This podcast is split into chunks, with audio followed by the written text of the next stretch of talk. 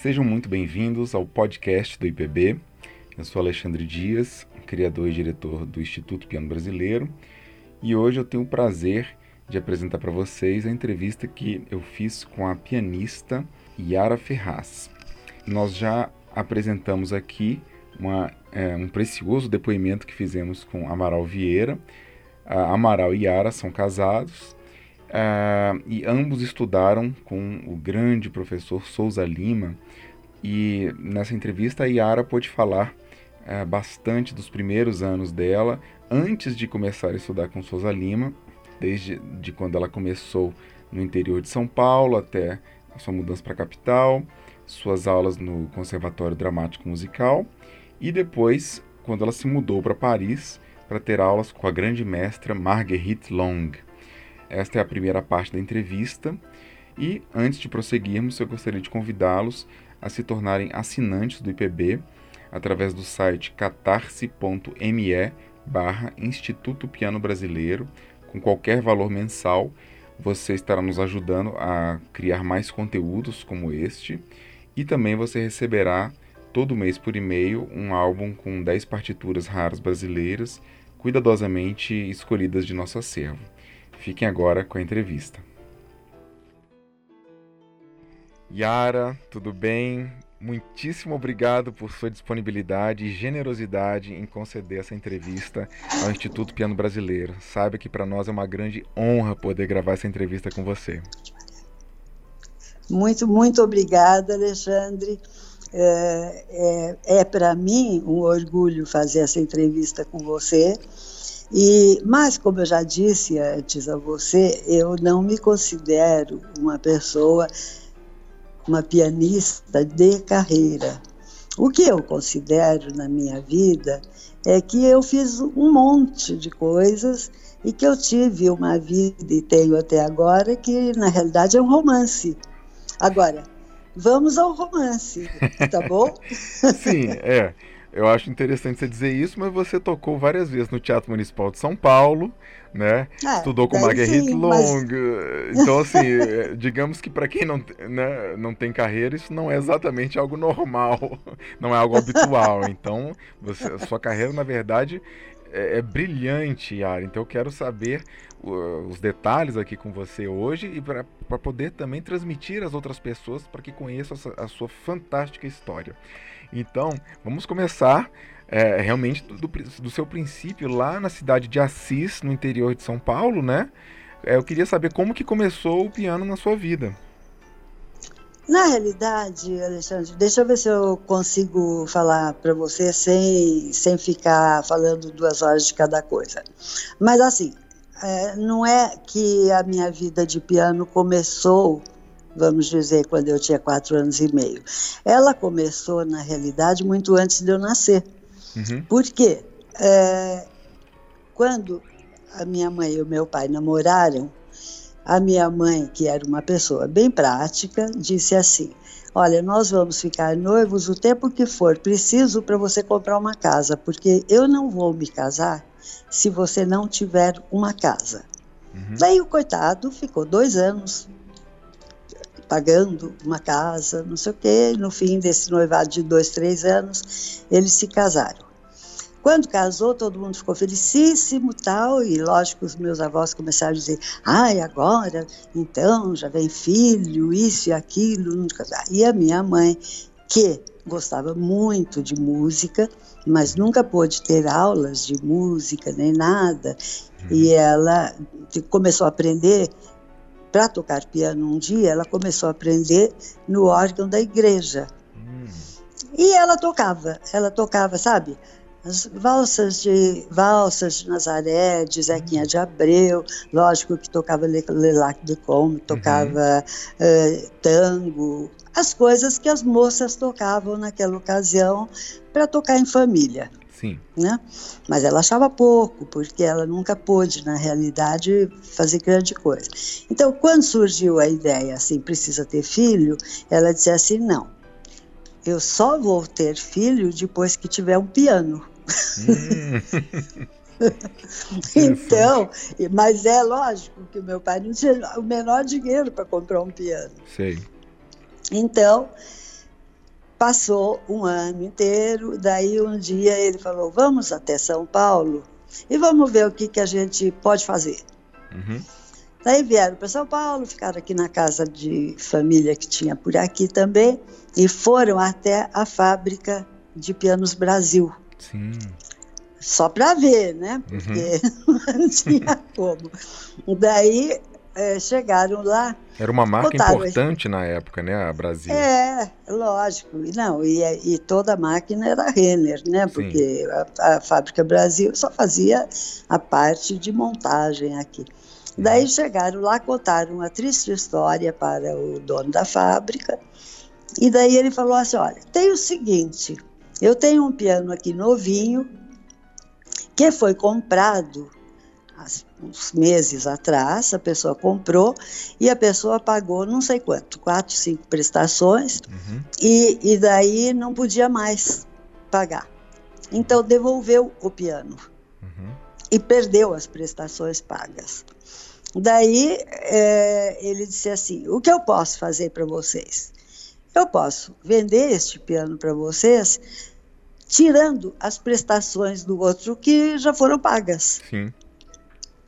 Daí eles não sei o que fizeram, mas compraram o piano e tal, e mandaram para Cis. Quando finalmente o piano chegou lá, depois de mais de um ano de, de casamento, daí o meu pai disse assim: Bom, então agora podemos ter filho, né? e, foi, e foi assim que nove meses depois eu vim ao mundo. Evidentemente, sem saber de nada disso. E tenho que falar a verdade que a minha mãe nunca falou para mim, não, você vai ser pianista, ou você vai estudar piano, ou nada. Quer dizer, foi criada até os quatro anos, como qualquer criança normal, uhum. só que toda noite ela sentava no piano e, e ficava tocando as mesmas coisas que ela tocava sempre, toda noite. Uhum. E eu ficava sentada embaixo do teclado do piano, hum. com quatro anos. Então, o que eu posso dizer é que a primeira visão que eu tive de alguém tocando piano era da parte de baixo das mãos, correndo para lá e para cá. Que bacana. Bom, até que com quatro anos e meio, um dia eu falei para ela assim: Bom, eu quero estudar piano porque eu quero tocar também. E ela disse assim: Não, você vai estudar piano, sim, quando você ficar maiorzinha, não sei o quê. Eu falei: Não, quero agora. E daí ela disse assim para mim: Ah, tá bom, você quer agora? Ótimo. Então você vai lá na casa da professora e fala para ela que você quer estudar piano. Só que ela achou que eu não fosse, né? Uhum.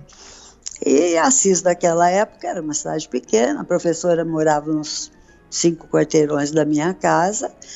Eu simplesmente saí de casa, fui até lá, bati palma, não existia campainha. Ela veio até o portão e falou assim: Ué, o que você está fazendo aqui? Eu falei assim: Eu vim aqui para dizer que eu quero estudar piano e que então que eu quero ver como é que a gente pode fazer para isso. Quatro anos e meio.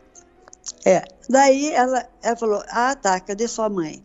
Eu falei assim: Não, minha mãe não veio. Ela disse que eu podia vir.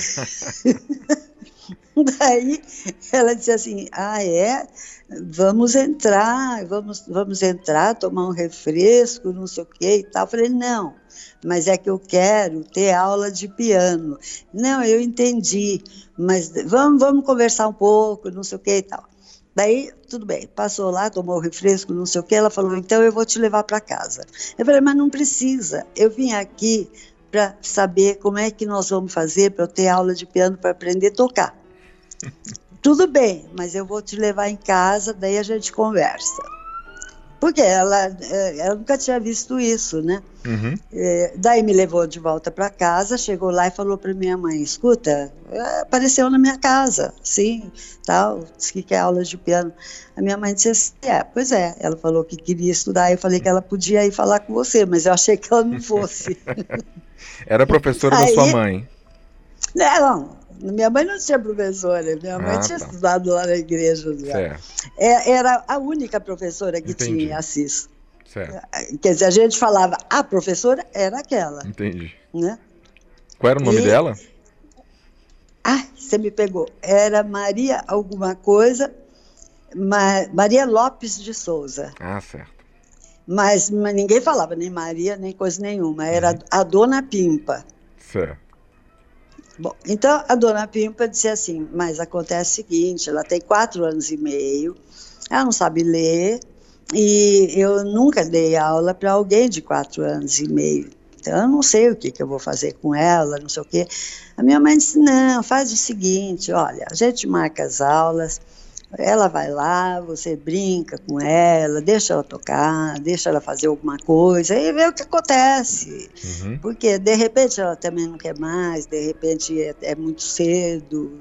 Daí a gente vê o que acontece. Mas já que ela quer e eu disse que podia, não posso voltar atrás. Uhum. E foi assim que começou. Daí fui lá, tomei as aulas foi, e aprendi depressa, foi bem depressa e tal. Porque na realidade daí eu fui aprendendo a ler, porque tinha que ler o nome das notas e tinha que ler as notas, então fui aprendendo tudo uma vez só, né? Numa Sim. bagunça, mas aprendi. Você sentiu tudo. uma facilidade muito grande já desde o início, né? É, é, acho que sim, porque eu nunca tive dificuldade para. Você, você conseguiu tirar as peças de ouvido? Não, era tudo lido. Certo. Mas eu, eu fui aprendendo a ler, assim, à medida que ela ia me dizendo isso é assim, isso é assado, aqui ó, tem linha, aqui certo. tem uma linha e outra tem espaço. Uhum. Então, é, ela ia falando e eu ia entendendo, Entendi. né? E como é que foi a transição para o Conservatório Dramático de, de, São Paulo, musical de São Ixi, Paulo? mas o Conservatório está muito longe. Ah, tá bom. Muito longe, porque isso eu tinha quatro anos e meio e eu entrei no conservatório com 14. Certo. Então, na realidade, é, daí, quando eu tinha quase cinco, tinha passado uns meses, lá em Assis tinha um programa de rádio todo domingo, uhum. que a criançada ia, uma para recitar, uma para tocar, uma para fazer o que soubesse fazer. E daí eu falei para minha mãe, olha, eu quero ir nesse programa aí, porque era na esquina da casa da minha avó. A minha mãe disse, ah, é? Então vai lá e fala com o pessoal da rádio que você quer entrar no programa. Eu falei, ah, tá bom. Peguei, atravessei a rua, fui lá e falei assim, olha, sabe esse programa de domingo? Eu quero participar. Daí o, a pessoa que estava lá falou assim, ah, tá bom, o que, que você sabe fazer? Eu falei, sei tocar piano. Daí é, ele disse assim, tá bom, mas você sabe tocar mesmo? Eu falei, sei. Então eu quero tocar piano. Ah, tá bom. Então você vem domingo aqui e como é que é seu nome, não sei o quê, tá, tá, tá, e pronto. Uhum. Daí Daí fui no domingo para lá, tinha público, tinha tudo, o pessoal batia palma, e daí tinha lá quem achava que, que era. Tinha, todo domingo tinha três prêmios: primeiro, segundo e terceiro lugar, com prêmio em dinheiro. Hum. daí eu achei ótimo, né? E, então eu fui lá no domingo e, e falei: então, eu vou tocar, eu lembro até agora, eu vou tocar de Salvador Calia o Materno Beijo. que interessante. Daí toquei. E lógico que tirei primeiro lugar, porque o pessoal ia recitar, tipo Batatinha quando nasce, ou outras coisas também, certo, tudo. Mas, mas, ninguém tocava piano, uhum. podia ser qualquer coisa. Então, toquei. Ganhei como se fosse 100 reais hoje. Era Sim. 100 cruzeiros, sei lá, alguma coisa. Certo. E daí gostei, né, Alexandre? Sim. Daí acabou o programa, eu falei assim, ó, oh, domingo que vem eu quero vir de novo. daí eles disseram, ah, tá bom, pode vir. Saí de lá, fui na minha professora, porque eu então só sabia aquela música, né? Uhum. E falei assim para ela: Olha, domingo que vem eu vou de novo, porque eu ganhei primeiro prêmio e eu quero tocar domingo que vem. Mas você não tem outra música? Eu falei: Mas tem uma semana, posso aprender. Você sempre foi muito Daí, determinado, né, Yara? Sempre. É que eu nunca tive medo de nada e sempre achei que tudo dava certo. Né? Uhum. Daí é, ela disse assim: Bom, vamos tentar, mas você não vai aprender. Eu falei: Não, vou aprender sim, pode dar outra música. Daí ela deu outra música, eu fui o segundo domingo, cheguei lá, o diretor da rádio me chamou e disse assim: Olha, acontece o seguinte, você não pode mais ganhar primeiro lugar. Porque você já ganhou o primeiro lugar, você tem que ganhar do segundo para diante. Uhum. Falei, tá bom, vamos fazer o quê? O segundo era só 75, né? Uhum. Daí é, toquei a música, lógico, tirei o segundo lugar. E assim foi. Daí falei assim, domingo que vem vem de novo. Daí, daí fui, aconteceu tudo a mesma coisa. Ele falou: agora você só pode concorrer ao terceiro lugar. Falei, então tá bom. Tá. Daí fui o terceiro domingo, ganhei os 50 reais. Tá uhum. bom. Daí eu falei assim: mas e agora? O que, que eu faço? Daí ele falou assim: vamos para o meu escritório. Uhum. Daí fui, tudo isso sozinha, né? Nossa, você tinha quantos anos? Da... Tinha quase cinco, né? Quase cinco. Daí eu fui para o escritório dele, sentei, lembro até agora da mesa dele lá, não sei o quê. Daí ele passou um tempão me explicando que era um programa de crianças e que as crianças tinham que ser incentivadas a fazer coisas e que se eu fosse tocar todo domingo para ganhar prêmio, o programa ia acabar, porque as, crianças, as outras crianças dessa idade não sabiam fazer as coisas, tal, não sei o quê. Falou, falou, falou. Uhum. Daí eu falei assim, ah, então não venho mais. Ele disse, não, você vem, porque agora você é hors concurso. Hum. Eu absolutamente não sabia o que era isso, falei assim, tá, o que, que é isso? Ele falou assim, olha, agora você faz parte da rádio. Você pede um e, e, o escritório dele tinha um monte de fotografia de todos os artistas que passavam pela cidade. Uhum. Ele, acho que para me agradar, ele falou assim: você pede para sua mãe uma fotografia sua, que nós vamos botar aqui na parede dos artistas. E você pode tocar todas as vezes que você quiser, mas eu não gostei muito porque daí não tinha prêmio. E daí eu falei assim, ah, mas assim não faz muito, sabe? Ele disse assim, não, se você não quiser tocar, você não toca. Mas, por exemplo, quando for assim, aniversário da cidade, quando for é, aniversário da rádio, quando for Páscoa, enfim, a, você é nossa convidada. Daí foi assim que começou a coisa. E daí eu fiquei em Assis até os sete anos. Sim. Mas daí, acho que quando eu tinha uns seis anos, a dona Pimpa falou para minha mãe que ela não, não, não, tinha mais o que me ensinar. Uhum. E daí apareceu lá em Assis um outro que disse que era professor de piano. Esse chamava Seu Salim. Uhum. Daí passei para o Seu Salim. Daí tive aulas com ele mais ou menos um ano, um ano e meio mais ou menos.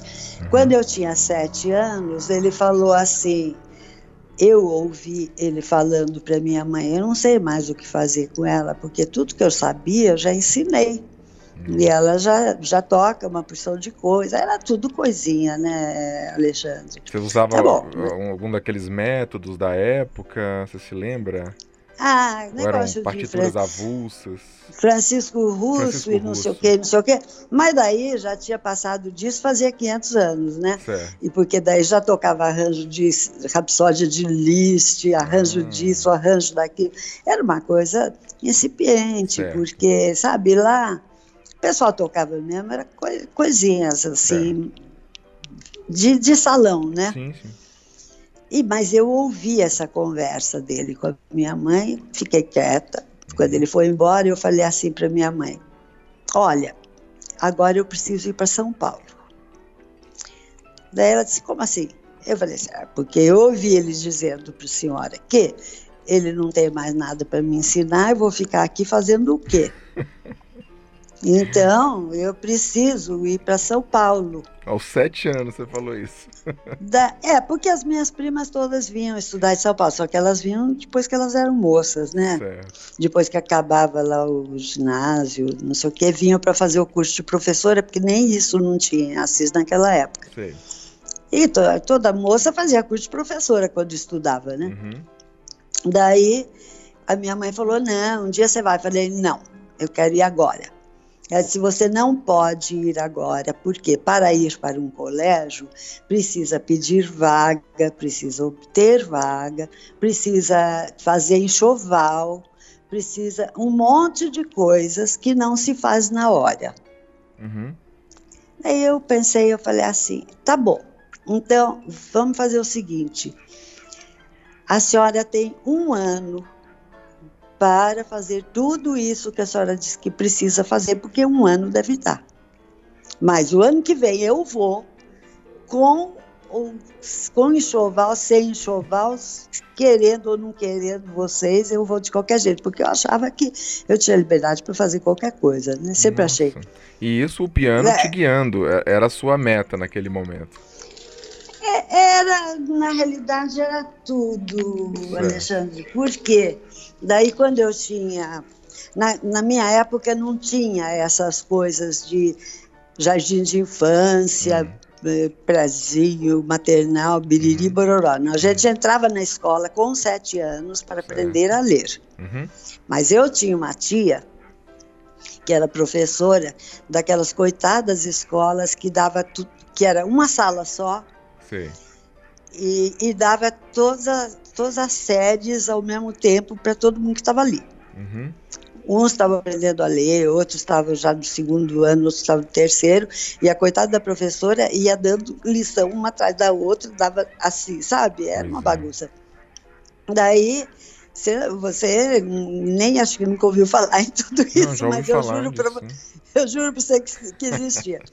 Daí eu falei para mim, eu tinha seis anos, eu falei para minha tia, me leva para a escola, porque, sabe, eu preciso aprender, não sei o que e tal. Ela falou assim: não, mas você não tem idade, não tem importância. Ela falou: então tá bom, vamos, porque daí você vai vendo as coisas. Muito bem. Daí eu fui para a escola com ela, só que eu não tinha idade, né? Porque uhum. só podia estar com sete. Mas daí eu entrei para fazer o tal do primeiro ano. Daí me deu a cartilha, era uma cartilha antiga, assim, a pata nada, a macaca é mais, não sei o quê, aquelas coisas, uhum. para aprender as sílabas. Daí eu fiz a cartilha correndo, bururu, bururu. Em um mês, a cartilha tinha acabado. Uhum. E eu não entendia bem essa história de série de escola. E eu, quando eu acabei a última lição, falei para ela assim: ela disse assim: Ah, tá bom, já tá, tudo bem, fez a leitura, escreveu, não sei o quê. Eu falei assim: então agora eu posso passar para o segundo ano? Nossa, você fez do ano inteiro, né? Daí ela falou assim: não pode porque você não tem idade. Uhum. Eu falei assim, mas eu acabei a cartilha. Quando as pessoas acabam a cartilha, tem que passar para o segundo ano. Uhum. Ela disse assim: não, mas não pode passar. Eu não mandei você acabar a cartilha depressa, então vamos começar tudo de novo. Puta, e eu uhum. fiquei fulana, fiquei louca da vida. Então, se você juntar todas essas coisas, eu, na minha cabeça, eu falei: o que, que eu vou ficar fazendo aqui? Uhum tá certo? Era gostoso, a cidade era ótima, é, era uma vida muito boa, tudo isso, mas eu não tinha o que fazer, né? Sim. Então eu falei para minha mãe isso e a minha mãe levou a sério. Uhum meu pai meu pai trabalhava vinha e voltava para São Paulo que ele trabalhava com um negócio de, de carro da Ford concessionária essas Sim. coisas né uhum. então ele foi até o colégio para ver como é que era para ver o que podia ser feito aí pediu vaga daí a minha mãe passou um ano fazendo o tal do enxoval que tinha que ter uhum. enfim daí com oito anos eu vim para São Paulo para ficar interna no Colégio Batista Brasileiro, que aliás é pertinho desta minha casa aqui em São Paulo, aqui no, no bairro de Perdizes. Olha que bacana. Então vim com oito anos para entrar no terceiro ano do primário uhum. E estudar piano. E lá tinha a, uma professora de piano que era a Dona Maria de Freitas, que dava aula no Colégio Batista Brasileiro e Sim. dava aula no Conservatório Dramático. Certo. Então foi foi com ela que eu, vamos dizer, recomecei o piano de uma maneira mais séria, né? Uhum. Daí já, mas como eu já tocava, então é, Daí a gente continuou assim a coisa. Eu fiquei interna três anos, quando eu Sim. tinha oito, nove e dez anos. Uhum. Mas daí já participava de audições, participava de tudo que era, sabe, Colégio Batista tem assembleias, é, pra, é, mais uma vez, para quem recitava, recitava, quem fazia teatro, fazia, quem tocava, tocava, e eu participava então, de o tudo. O piano era, né? era, era, digamos, era como parte das aulas do colégio? Não, é, para quem quisesse, era era uma coisa separada para quem quisesse Não, estudar entendi, piano. mas eu digo uma aula extra oferecida dentro do colégio. É, dentro do colégio. Entendi, perfeito. É. Tinha toda essa parte artística também, afora a parte de colégio, né? Uhum. E, e o pessoal era muito interessado, porque eles faziam muita coisa, sabe? To, toda Sim. semana tinha é, apresentações e eles, eles gostavam muito que as crianças fizessem coisas, né? Uhum. Então eu passei esses três anos estudando lá e indo para frente, é, é, participei de audições e tudo isso. Bom, Sim. quando eu tinha 11 anos, daí eu terminei o primário, porque eu fiz o terceiro, quarto, Uhum. Tinha toda essa coisa de idade, né, que era uma coisa tra tragédia na minha família, uhum. na, na, minha, na minha vida. Sim. Porque quando eu acabei o primário, eu não tinha idade para entrar no ginásio. Sim. Então, daí eu fiz um tal de quinto ano, que eu fiquei um ano lá fazendo esse quinto ano, que na realidade era toda uma repetição de, do primário inteiro, uhum. para poder entrar com 11 anos no, no ginásio uhum. e quando chegou no fim do ano, a minha família mudou para São Paulo. Certo. Quando eles mudaram para São Paulo, pertinho, aqui em Perdizes mesmo. É, daí eu continuei no Colégio Batista e continuei com a Dona Maria uhum. de Freitas, o piano. Mas daí eu já morava em São Paulo, então eu podia participar de concursos, de coisas fora do colégio, né? Certo. Que daí eu fiz concurso de criança, fiz uma concursada, umas coisas assim, tudo. Uhum. E, e fui ganhando e foi indo até os 14. Quando eu tinha 14 anos, que a dona Maria disse: Você não quer entrar no conservatório? Porque daí você faz o curso do conservatório direitinho, como é mesmo, e tudo isso, que é Sim. melhor, né? Uhum. Ter um curso a mais, porque no Colégio Batista não, não, não era conservatório, era Certo. curso de, de piano. Quantos anos E- de, de curso de piano que era o dramático nessa época? Nove anos. Nove anos, ok. Mas daí a gente fazia, a gente entrava e tinha um concurso, quer dizer, um, um exame Uhum. para dizer em que, em, que, em que ano que você podia entrar dentro do seu adiantamento. Certo. Daí, daí tinha que tocar lá. Como todo conservatório, tinha que tocar uma coisa de Bach, tinha que tocar uma, uma sonata, tinha que tocar um não sei o quê. Você lembra que você já estava tocando com 14 anos? É... Ah, estava tocando muita coisa, porque daí, com, com os mesmos 14 anos, eu fiz o meu primeiro recital sozinha, né? Você se lembra o que, que você tocou mais ou menos? Assim, os compositores, algumas peças?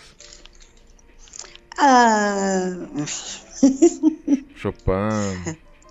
é, toquei, toquei, toquei Bach, toquei Beethoven, toquei Chopin, Uhum. toquei hum, Mione, toquei essas, essas coisas. Eu tenho o programa aqui, se algum Sim. dia você quiser, eu mando Claro, para claro. você. Com certeza. Desse primeiro concerto, que foi em junho de 54. Perfeito. Bom, daí fui fazer o tal do exame do conservatório e eles disse, daí a banca lá falou assim, ah, ela pode entrar no oitavo ano. Nossa. Já Daí- no, no penúltimo. Daí o diretor disse assim, não, mas não pode porque não tem idade. Ah, meu Deus. O meu problema era nunca ter idade para nada. Ela tem que entrar no sexto ano, porque daí ela pode, porque só podia se formar com 18, né? Ah, tá. Não podia se formar antes de 18 anos, porque era um curso superior. Uhum. Então, e era federal o, o Conservatório Dramático. Sim. E, então, entrei no tal do sexto ano. Uhum. Daí fiz sexto, sétimo, oitavo e com todas as matérias complementares, que era um negócio todo de conservatório. Ah, mas eu queria que, que você falasse algumas memórias dessa época, porque tinha grandes é, é, professores no conservatório, né? Desde o início do século até meados do século, né? Então, e, quando. E também produziram grandes pianistas lá, então você certamente teve contato com personalidades importantes. É, nessa época, bom, tinha aqui, nem sei, montes de, montes de professores e montes de alunos, porque em cada ano tinha normalmente uma média de 100 alunos. Hum. E naquela época, as pessoas que davam aula, bom, Dona Maria era uma das professoras de piano, né? Uhum. E da, das melhores professoras. O Alonso Aníbal da Fonseca era outro, não? Aníbal da Fonseca dava aula lá. O Rossini Tavares de Lima dava Isso. aula de folclore. Sim. O Alberto Marino fazia aula de conjunto de câmera. Uhum. Uh, o CEP fazia todas as aulas de uh, harmonia. Harmonia. João né? Sepp, que foi seu professor, né? Isso. É, estudei quatro anos de harmonia com ele e dois de contraponto depois. Mas te digo que não aprendi nada, porque Porque ele tomou-se de amor por mim e ele dizia assim: não precisa aprender, você precisa tocar. Vem aqui, deixa os outros fazerem, deixa os outros fazerem as coisas e você vem, vem aqui tocar. Daí eu, eu estudei todas as coisas dele. E ele tem uma música que chama Dança das Iaras, né?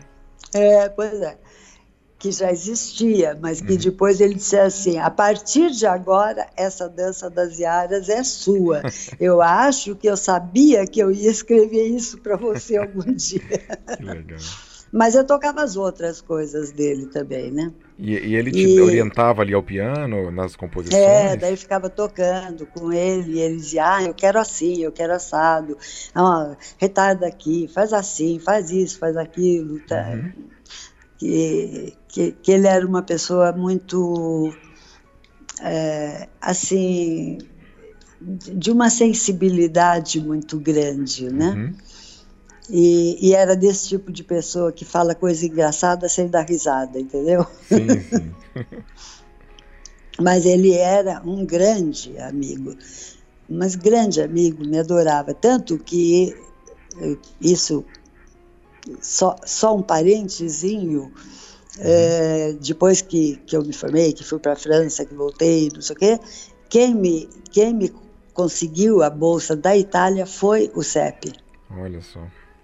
Isso muito mais tarde, né? Porque a gente nunca deixou de ter contato, né? Uhum. Mas, enfim, daí é, eu fiz, então, sexto, sétimo e oitavo ano. Certo. Quando eu fui entrar no último ano, é, o Caldeira Filho também era professor de História ah, da Música. crítico de, de música, né? É, mas ele era professor de História da Música no Conservatório. E lembrando que anos antes, por exemplo, Mário de Andrade era professor lá, né? Ah, sim, teve muita gente importantésima. Mas, na época que eu entrei, esse pessoal ou já estava aposentado ou morto, né? Sim, sim, claro. Mas é interessante a gente deixar mas, isso registrado, de que maneira, o, o, dramático... De qualquer maneira, a herança foi essa, né? Pois é, eu acho que é interessante a gente deixar registrado que o Conservatório Dramático Musical de São Paulo, ele foi assim de um nível de excelência enorme, reunindo das maiores mentes musicais de São Paulo, né? E que produziu assim grandes pianistas, grandes compositores, né? É... Sem a menor dúvida. Um que, um que foi meu colega de mesma época de conservatório, foi o Sérgio Vasconcelos. Sérgio, Sérgio Vasconcelos Correia, né? Pianista e compositor. E, isso. Foi, é. foi meu, meu colega de mesma época de conservatório. E daí, quando eu fui finalmente entrar para o nono ano, sabe, meu aniversário é em setembro. Uhum. Então, no começo do ano, eu não tinha os benditos 18 anos. Então fui chamada na diretoria para dizer que eu não podia entrar no, nono ano. Uhum. Que eu tinha que ficar mais um ano fazendo o oitavo ano, que eu já tinha feito e acabado. Sim. Porque eu só podia me formar com 18 anos. Certo. Daí, olha, daí, Alexandre, aí eu já estava cansada, completamente esgotada de ficar repetindo o ano porque Sim. não tinha idade. Eu, eu cheguei para eles e falei assim: olha, vamos fazer uma coisa? Eu não quero mais. Eu não quero nono ano, eu não quero diploma, eu não quero coisa nenhuma, porque eu não aguento mais ficar fazendo, fazendo as mesmas coisas sempre nas mesmas escolas uhum. e repetindo de ano, porque não tem a tal da idade. Então, vamos, vamos fazer o seguinte: eu não falei tchau e benção porque naquele tempo não se usava essa, essa expressão, uhum. mas eu disse assim: eu estou saindo do conservatório, estou voltando para minha casa, vou chamar minha mãe para vir me buscar e a gente continua amigo. E tchau. e fui embora mesmo. Nossa, aí você não terminou então? Fui embora, falei assim: não, não quero mais, chega. E fui embora para casa. Contei a história tal, não sei o quê. Bom, uhum. daí dia seguinte eles me ligaram e disseram assim: Olha, nós estivemos estudando o seu caso. e eles não queriam que eu saísse de lá, né? Eu, nós estivemos estudando seu caso, então a gente tem talvez uma solução. Uhum. A, a gente vai, vai fazer. Você faz o nono ano. Hum. Faz o nono ano inteiro, não sei o quê, faz tudo que tiver que fazer. Só que quando você, quando terminar o ano, não, eu tinha 16. Quando terminasse o ano, eu ia fazer 17 em setembro. Certo. Daí você não pode receber o diploma porque o diploma vai para o Rio de Janeiro, naquele tempo não existia Brasília. Uhum. O diploma vai para o Rio de Janeiro e eles não vão federalizar o seu diploma porque você não tem idade. Mas tudo bem, você participa de tudo, da festa de formatura, você vai receber um papel em branco. Hum. Daí, no ano que vem, nós vamos esperar você fazer 18 anos quando você fizer 18 anos, daí a gente manda os seus papéis para o Rio de Janeiro e daí um ano depois você recebe o seu diploma que você terminou um ano antes. eu sei que foi uma eu sei que foi uma farofa, porque Sim. na realidade eu não entendo, não entendi o que que eles fizeram, mas realmente daí voltei para o conservatório, fiz o nono ano, Fiz o concurso de fim de ano, tirei o primeiro lugar, medalha de ouro, aquelas você lembra coisas o que, que você tocou toda. nesse recital de formatura? Hum... Schumann já fazia parte da sua vida nesse momento? Já, já fazia parte há muito tempo. é, porque eu me lembro que certa vez você falou que Schumann, é, ele era como se você já conhecesse a obra dele quando é, começava a estudar, eu, né? Eu sempre, eu sempre adorei Schumann. Eu, olha, quando eu me formei no conservatório de nono ano, eu, eu, eu não posso jurar para você, mas eu acho que eu toquei o segundo esquerdo de Chopin certo. na festa de formatura, né? Uhum. Agora, daí quando eu. Porque daí tinha o curso de virtuosidade que a gente fazia depois, né? Certo. Daí eu fiz, depois eu fiz os dois anos de virtuosidade, tirei também o primeiro lugar de, no concurso de virtuosidade. E sempre com a Maria de Freitas. E, sempre com ela. E, e daí eu tirei, como se diz, e daí eu toquei os estudos sinfônicos de Schumann ah, no, no diploma de virtuosidade. Sim. Daí, daí foi Schumann. E era, foi nessa Mas... época que a Ferro começou a, a, aparecer com as, as masterclasses públicas dela? Você se lembra disso? Uh, foi antes. Mas você chegou a, foi... a, a, presenciar essas masterclasses no Teatro Municipal de São Paulo? Lógico. Uh, eu acho que ela fazia no Teatro Cultura Artística. Uhum. Eu não sei se ela fazia sempre no mesmo lugar. Sim. É, eu assisti vários masterclass dela. Você chegou a tocar para ela? Nunca toquei, não. Certo. Nunca toquei. nunca toquei para ela. Aliás, eu nunca toquei para Madalena. Sei. É, eu, eu, trago isso porque é, essas, essas, aulas delas foram um acontecimento cultural, tanto no Rio de Janeiro quanto em São Paulo, né? Foram, foram. Ai, mas tinha tanta briga dos professores. é, tinha os, os tinha ciúmes, tanta né? briga, tinha tanta briga. Porque assim, os professores eram a Madalena, lógico, mas daí era a escola da Madalena, que era enorme, né? Uhum. Daí, mas eu até os até os 18 anos, quando eu fui para a França, uhum. eu só estudei com a Dona Maria. Foram 10 anos, né? Sim. Dos 8 aos 18. É bastante. É. E daí sim, eu participava de concursos, eu participava de um monte de coisas, assim, fazia concertos desde os 14 anos, fazia muitos concertos, porque naquela época, aqui em São Paulo, existia a Sala Schwartzmann. Sim. E, essa, e, e eu, todo ano, eu fazia um recital na Sala Schwartzmann, né? Uhum. É, mas, é, mas o pessoal da Madalena era o pessoal da Madalena. Entendi. E, e tinha o pessoal da Dona Maria de Freitas. Uhum. E tinha o pessoal do Clias. Pois é, o Clias é outro grande mestre, é. né? Que tinha muitos é. alunos importantes também. Pois é. E tinha o pessoal da Dinorá de Carvalho. Outra importantíssima, né? Pois é. E a Dinorá era muito amiga da Dona Maria de Freitas. Sim. Mas era muito amiga, mas os alunos eram rivais. Sim, entendi. Eu acho que o Guarnieri também era professor de piano, não? Hum, daí já não sei. Eu, é, a, a, minha, a minha vida com o Guarnieri começou mais tarde. Mas daí, porque foi da Dona Maria que depois que eu que eu me formei assim desse jeito no, no conservatório no nono ano uhum. é que quando eu estava nesse nono ano, que portanto com essa história toda que eu te contei eu tinha 17 anos, foi que a Madame Long veio fazer o curso de autointerpretação aqui em São Paulo. Certo. Madame Long, dona... estamos falando então da Marguerite Long, é, grande e... professora do Conservatório de Paris e que fez a estreia mundial do concerto de Ravel, né? Isso, e mais, mais um milhão de coisas. É. então, ela veio dar esse curso no Teatro de Cultura Artística, e daí, sabe, todo mundo queria tocar para uhum. Madame Long.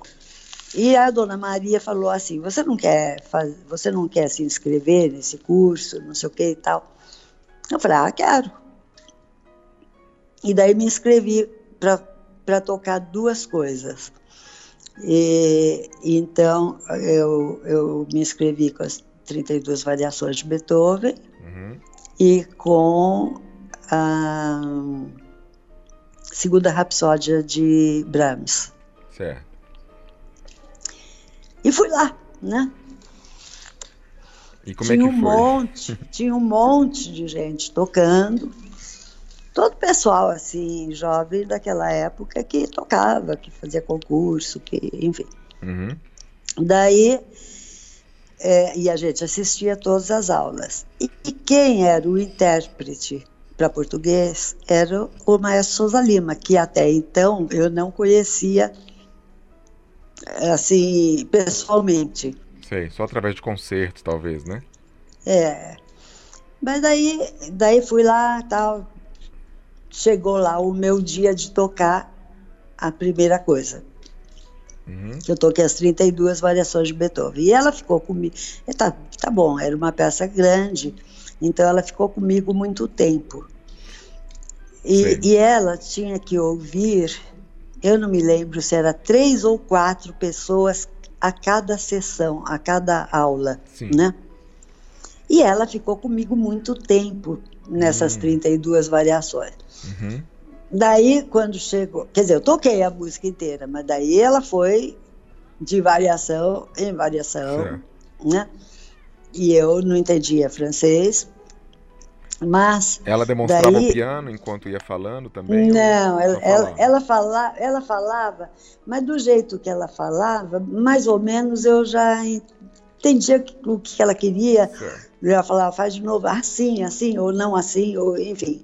É, tentando. E, e o Souza Lima traduzindo. E detalhe que o Souza Lima foi aluno da Marguerite Long em Paris na década de 20, né? É, aluno querido do coração que ela chamava de que ela chamava de filho, e né? Não, e, e, chegou a substituí-la dando aulas no Conservatório de Paris também. Isso é fantástico, né? É. E daí ele ia traduzindo ao mesmo tempo, mas daí ele estava acabando de traduzir, eu já estava fazendo o que ela queria e ela adorou, porque estava é, rendendo. Certo. Mas só que quando chegou lá pela vigésima variação, uhum. o, o, o Souza Lima falou assim, Madame Long, acontece que a senhora tem que ouvir mais duas, eu era a segunda da, uhum. da daquele dia. A senhora tem que ouvir mais duas e o tempo está passando, daí vai vai acabar o tempo. E ela ficou louca da vida, porque a mulher era brava, né? Existe um público. O público está aqui para ouvir. Eu não estou dando aula só para ela. Eu estou dando aula para ela, mas quem está lá, de certo, toca e está também aproveitando. Agora, se ela está fazendo direito, se a gente está fazendo uma aula boa, por que, que eu vou parar aqui? Tinha, Daí tinha uma ninguém... personalidade forte, portanto. Ela? Vem, olha, vou te contar. Quando a gente entrar em Paris, daí tem coisa para contar dessa. Mas daí ela.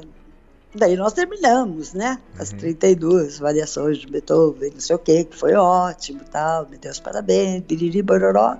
Fui lá, sentei no meu lugar, acabou a historinha. Uhum. Daí chegou no outro dia. Daí continuei assistindo. Uhum.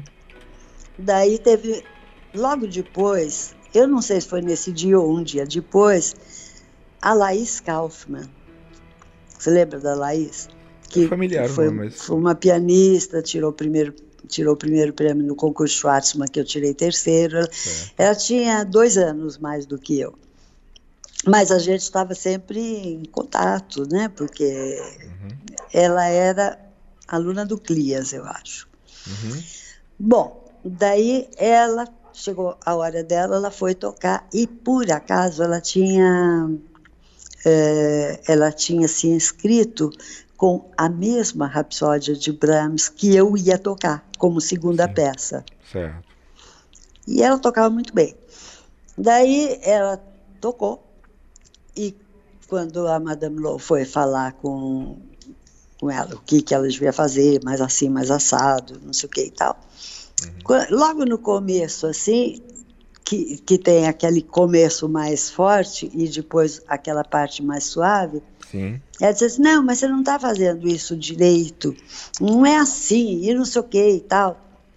Daí chegou uma hora que ela falou assim, eu quero que você toque só a mão esquerda, mas a gente uhum. tocava de cor, né? Certo. Não tinha música na frente. Eu quero que você toque só a mão esquerda. E daí ela se embasbacou, porque ela não, não sabia tocar a mão esquerda. De cor, de, cor, de cor separado. Certo. Né? Ou estava nervosa também, não sei o quê. Daí ela falou assim, mas como? Você não estudou essa mão esquerda separado da direita? Você não estudou assim, assado? Foi deixando a outra cada vez mais nervosa. Uhum.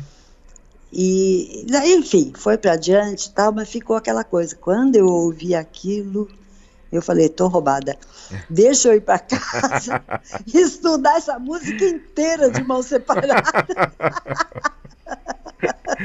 Você saiu então? Porque senão a véia vai me fazer fazer alguma coisa de mão separada e eu não vou saber.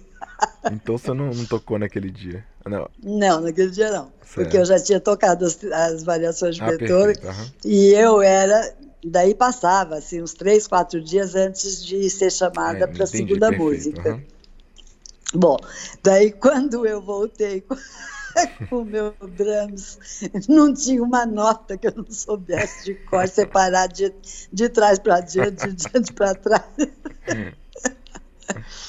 daí toquei Toquei tudo que ela pediu, eu sabia.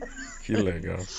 E daí foi nesse dia que, quando é, a, a, gente acabou o trabalho da, da, do Brahms, ela me chamou e disse assim: Olha, eu acho que você, você tem você tem muito potencial, você, você poderia estudar. Se você quiser, eu te ofereço uma vaga na minha escola e você pode estudar comigo. Ela veio para São Paulo, não sei se foi julho ou agosto, uhum. foi no meio do ano. Certo. E daí eu falei assim: lógico que eu quero mais ou menos como a história que o, o, o seu Amaral contou para você. Falei, lógico que eu quero, isso Eu estava lá sozinha, não tinha pai, não tinha mãe, não tinha nada, né? E daí ela falou assim: então você esteja lá em setembro. Eu falei, não, mas não posso, porque naquele tempo a gente não tinha com 17 anos, que era o que eu tinha, Sim. não tinha passaporte, não tinha uhum. RG, não tinha coisa nenhuma. A gente, a gente tinha certidão de nascimento. era o documento que tinha, né? e eu falei assim, eu não tenho nada disso. E não podia tirar antes. Eu Sim. falei, eu vou fazer 18 anos em setembro e eu no fim de setembro. Daí que eu posso começar a tirar os meus documentos. Você mencionou que na época e, era certidão de nascimento e depois certidão de casamento que a mulher tinha, né? É, era isso. é, eu, mas daí eu falei assim, não, eu posso tirar documentos é, oficiais uhum. depois que eu fizer 18 anos. Para viajar sozinha, né? E eu falei, então, não posso eu, eu quero ir, mas eu não posso. Quando que você faz aniversário? Falei 30 de setembro. Ela disse assim: muito bem, eu espero você. Então, você tem um mês para arrumar tudo que você precisa arrumar depois dos 18 e eu espero você em 1 de novembro. Nossa. Eu falei, tá ótimo, muito Mas isso bom. sem considerar uma bolsa do governo, nem, nem nada do tipo.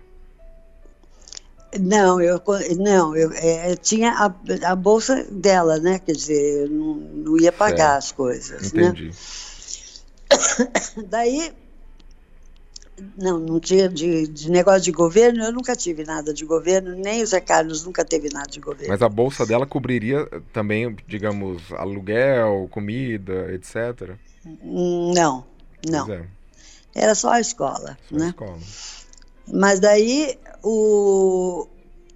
eu falei, cheguei em casa, né? Mais ou menos a mesma história do Zé Carlos. Cheguei em casa e anunciei hum. que, que eu ia para Paris. Mas no meu caso, muito pior, porque era mulher. Uhum. mulher, no meu tempo, de 17, 18 anos, não ia no cinema Sim. com o namorado sem levar uma vela junto. Que dirá para a França, né?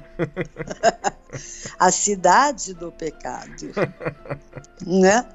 Então, cheguei em casa e anunciei para os meus pais que eu ia, que eu tinha sido convidada, a única convidada de todo mundo que se apresentou para ela. Olha né? só. Então, foi assim, quer dizer, todo mundo ficou meio com medo, mas meu pai disse: não, ela até agora provou que ela sempre fez tudo, não sei o que, tá, vamos, vamos dar um jeito, vamos dar um jeito. Você tinha irmãos? Eu, tinha, eu tenho uma eu irmã. Certo. Mais nova que eu, uhum. quatro anos. Certo. Tanto que o meu pai sempre disse que ele tinha três mulheres, então era assim que era a vida dele. Mas é, daí me preparei para para ir para Paris. E lógico, foi um negócio daqueles. Até gente da família foi na minha casa para dizer se meu pai estava louco, de me mandar para a cidade do pecado, para isso, para aquilo. Um deles eu mandei para fora de casa, que eu tinha ido buscar o café. E quando eu voltei para casa, ele estava falando para meu pai: Você é louco? Louco, esta menina, esta criança indo para Paris, não sei o que e tal. E a filha dele tocava muito bem piano, tinha mais ou menos a minha idade. Uhum. Eu, e eu falei assim: olha, o senhor veio aqui, ele era tio do meu pai. O senhor veio aqui, o senhor está ótimo, muito contente, muito bem recebido, não sei o quê, mas o senhor tem uma filha, então o senhor cuida da sua filha, que o meu pai cuida da dele. De agora em diante, nós podemos conversar de vários assuntos, mas este está acabado. Encerrado. O homem ficou louco da vida, não sei o que e tudo. Muita gente entrou no, no meio, mas sabe. E você ainda não, não falava francês também, ainda tinha essa questão, né? Olha, é o seguinte, eu, eu não falava francês, mas eu tinha eu tinha uma ideia, porque Sim. na minha época francês era língua obrigatória nos quatro anos de certo. ginásio. Você né? teve então um contato com a língua no colégio, né? Sim, sim, sim. um contato de colégio, que Entendi. você sabe como é que é, quer dizer. Sim, é superficial. Eu, eu, eu, eu, eu, eu sabia várias palavras, eu sabia Olha, eu sabia de francês naquela época o que eu sei de japonês hoje. Eu sei muitas palavras, uhum. eu não sabia conjugar os verbos direito, eu, eu, é lógico que eu tinha uma boa noção, mas lógico que eu não sabia falar direito também, certo. não tinha pronúncia, e, e, e, não tinha, e não tinha um vocabulário a, assim é, à disposição né? É, eu digo isso porque você teria, ia ter aulas com a Marguerite Long em francês, né? Então ia ter é, que lógico. Comunicar. Não. Não só com ela, quer dizer, eu ia estar tá sozinha. Também, eu é. ia estar tá sozinha numa cidade que era Sim. de língua francesa, né? É.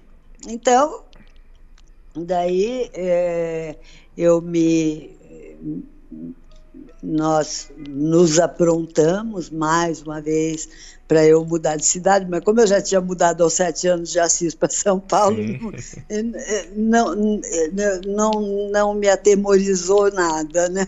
Sim. E daí me aprontei, não sei o quê, e no, no dia 4 de novembro de 57, Sim. eu tomei o avião uhum. da, da Air France. Sim. E cheguei lá no dia 5 de novembro. Sozinha.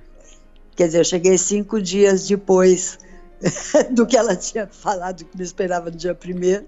E você foi mas, sozinha? Mas tudo bem, fui sozinha. Certo. Mas é, o Gilberto Tinetti estava em Paris nessa época. Ah, sim. E, e o Gilberto eu conhecia a vida inteira aqui, né? Uhum. E então eu avisei o Gilberto que eu estava chegando lá, sozinha, que eu não tinha a menor noção de nada, absolutamente, e que, é, que ele fosse me buscar e me levasse para algum lugar. Sim. Porque não tinha nem para onde ir, nem nada, né? Daí o Gilberto achou um, um hotel para ficar os primeiros dias até ver o que, que ia acontecer.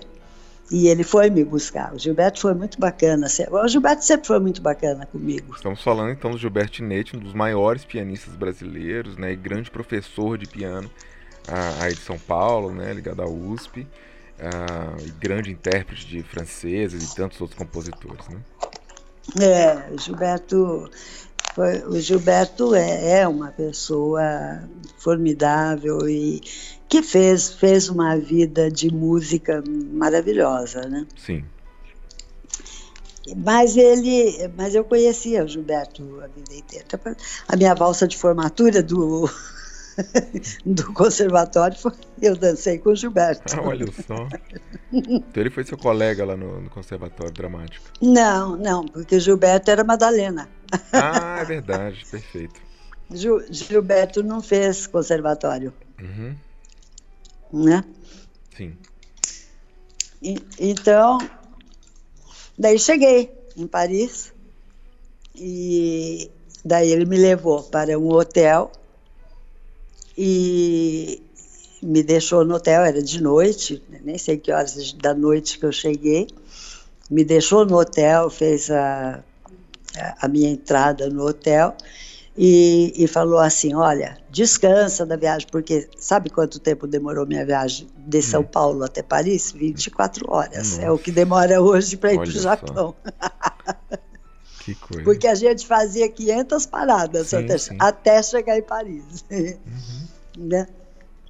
E então, descansa, não sei o que, daí amanhã você me telefona e daí nós vamos ver o que, que acontece, uhum. né? Falei assim, tá bom, tudo bem. Daí dormi, não sei o que, de manhã levantei, tomei café e resolvi ligar para o Gilberto para saber o que, que eu ia fazer da vida. E como não sabia falar francês, sabia, como eu te contei, umas palavras, Sim. eu simplesmente traduzi o que a gente faz aqui, que a gente liga e fala quem fala. então eu liguei para o número que ele me deu, que era uma casa, que ele alugava um quarto, qualquer coisa assim, e falei, que parle? Hum. e como foi ele que atendeu o telefone, porque ele estava esperando meu telefonema, ele caiu na risada e falou assim: primeira lição, a gente não fala isso aqui. Daí perguntou como tinha passado a noite, não sei o quê e, e falou assim: Olha, hoje à noite, Madame Long vai tocar na Sala Gavot. Uhum. Então, eu vou passar aí no hotel de tarde, nós vamos sair, eu vou te mostrar um pouco de Paris. Uhum. Daí a gente vai jantar num lugar lá perto da Sala Gavot. Uhum. A gente acaba de jantar e vai para o concerto. Sim. E daí a gente é, foi para o concerto que, que já estava lotado, ele só conseguiu dois lugares de pé. Eles vendiam Nossa. lugar para você assistir o concerto de pé. É, isso né? mostra como que ela já era super consagrada e respeitada, né? E, e, e precisamos também é, ressaltar que ela tinha 83 anos nessa época. Eu acho eu não sei se ela já tinha completado, eu, eu agora não 82, posso te dizer 83, exatamente. Porque ela é de 1874. Mas, é, né? É, ela tinha mais de 80. Uhum. Eu sei que tinha gente que dizia que ela alterou o registro de nascimento dela hum. para ganhar três anos. Certo. Então, eu não sei se ela tinha 83, 84 ou se ela tinha 86, 87, mas era por aí. Uhum. Porque lá em Paris também tinha, lá em Paris também tinha assim, a briga de Madame Long e da Madalena. Pois tinha é. o povo da Madalena e tinha o povo de Madame Cada Long. tinha né? a sua escola, né? É. E, por exemplo, o Gilberto estudava na, na escola da Madalena. Foi a Madalena que levou o Gilberto para lá. E quando né? você fala escola, era um prédio mesmo, né? Um, um local né? físico para estudar. Eu acho que era. Eu nunca fui na, na, na escola Madalena. Mas da Marguerite né? tinha, mas, né? Mas devia ter. A Marguerite Long tinha a escola Long, que não tinha nada a ver com conservatório Sim. e que era é, em Boulogne. Tá.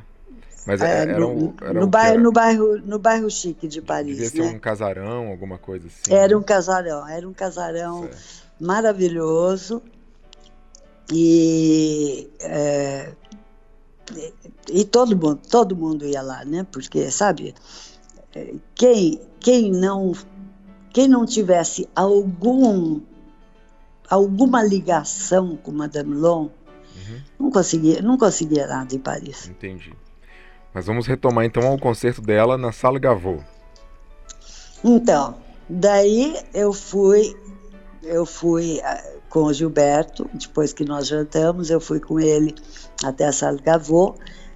Os tais dos lugares de pé era lá em cima do último andar. Nós uhum. subimos um monte de escada para chegar lá. Cheguei lá, começamos a assistir o concerto, assistir, assistir e tal. Ela, ela tocou. É, ela tocou. Era ela com. Não vou me lembrar, ela com um conjunto pequeno. Não me lembro se era um quarteto, um quinteto, uma coisa assim.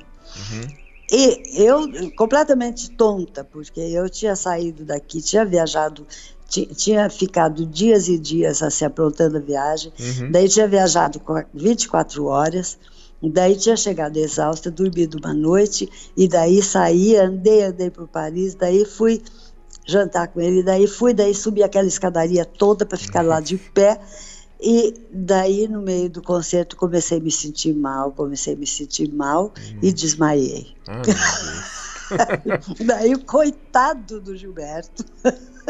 A sua memória vai até aí, sem, né? Sem saber o que fazer comigo. E daí me tiraram de lá, me levaram lá perto de uma janela, lá fora, não sei o que, tudo isso. Uhum. Voltei a mim, porque na realidade, eu não tive nada. Eu devo ter tido o que eu tive muitas vezes na minha vida, uma queda de pressão. Sim. Só que naquela época eu não sabia disso. Sim.